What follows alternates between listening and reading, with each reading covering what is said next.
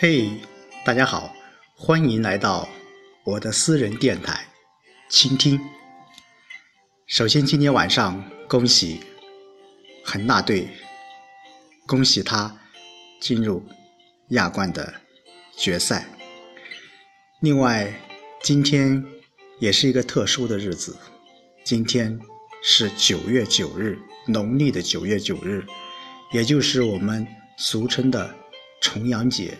或者是老人节，那今天我在这里也祝天下所有的老人们老有所乐，老有所为，同时也祝福我的父辈们，他们身体健康，幸福平安。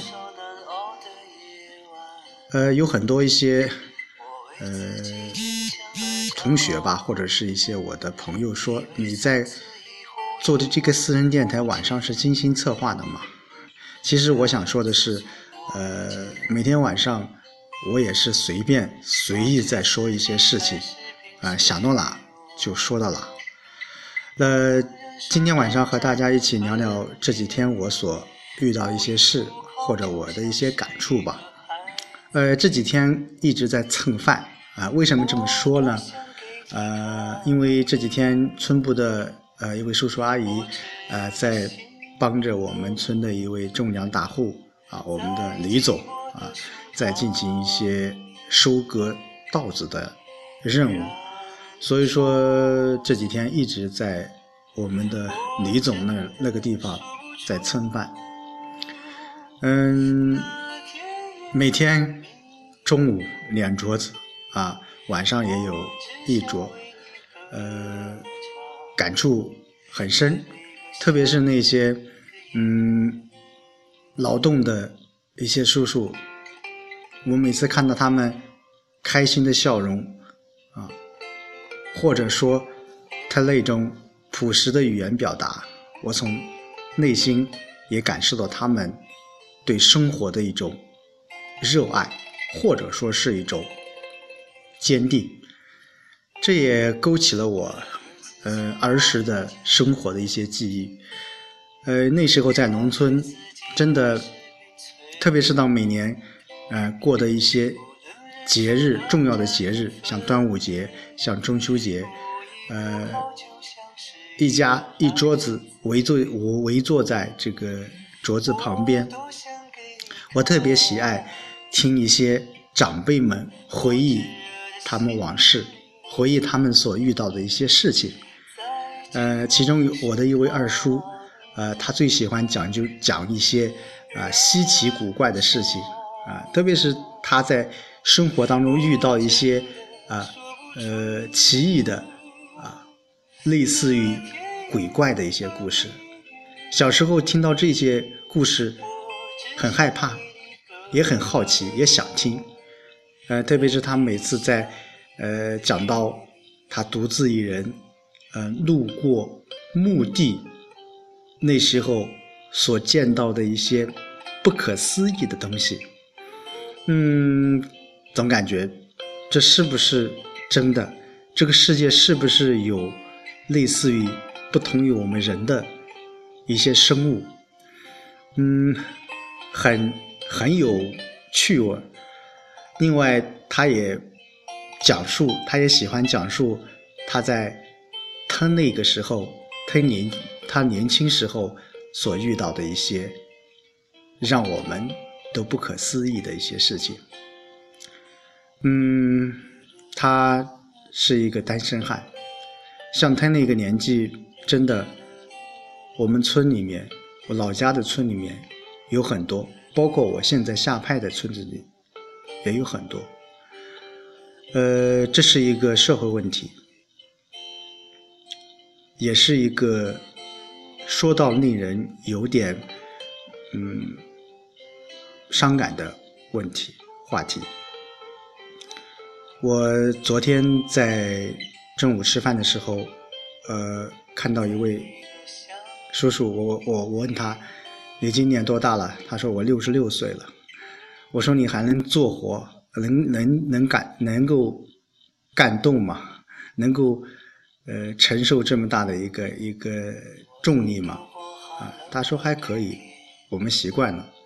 呃，我们经历过五十六五六十年代那种饥渴、饥饿，也经历过七八十年代改革开放的一种欣喜或者是喜悦，同时也经历过了二十一世纪现在生活的那种无忧无虑。他们给我的感觉，他们把劳动并没有当做是一种负担，或者说是一种生活的生活的重担，而他们把每天日出而作、日落而息的生活当做一种规律，当做一种日常生活的。日常生活的一种形式吧，嗯，特别是今天晚上我问到四位呃叔叔，呃，他们的平均年龄都达到六十多岁了，有一位还呃有七十多岁了，嗯，但是他们仍然在做一些事情，啊，在开心的做一些事情。开心的在为自己的子女，或者说为自己的生活，在忙碌着，在充实着。呃，这几天呃一直在村里，呃有也也有一些呃事情在处理。啊，接下来呃我们要实施一个项目，那就是。呃，我们的扶贫项目要马上要付诸实施，包括我们的老年活动中心也即将完工。嗯，回想去年这个时候，我还在市直单位，也就是十天后，我就来到了这个村子里。嗯，马上快一一年了，嗯，一年的时间过得。非常的非常的快，呃，在每个想你的夜里，就像这首歌，呃，我真的说不出那甜言和蜜语，我只想为你歌唱，在每个想你的夜里。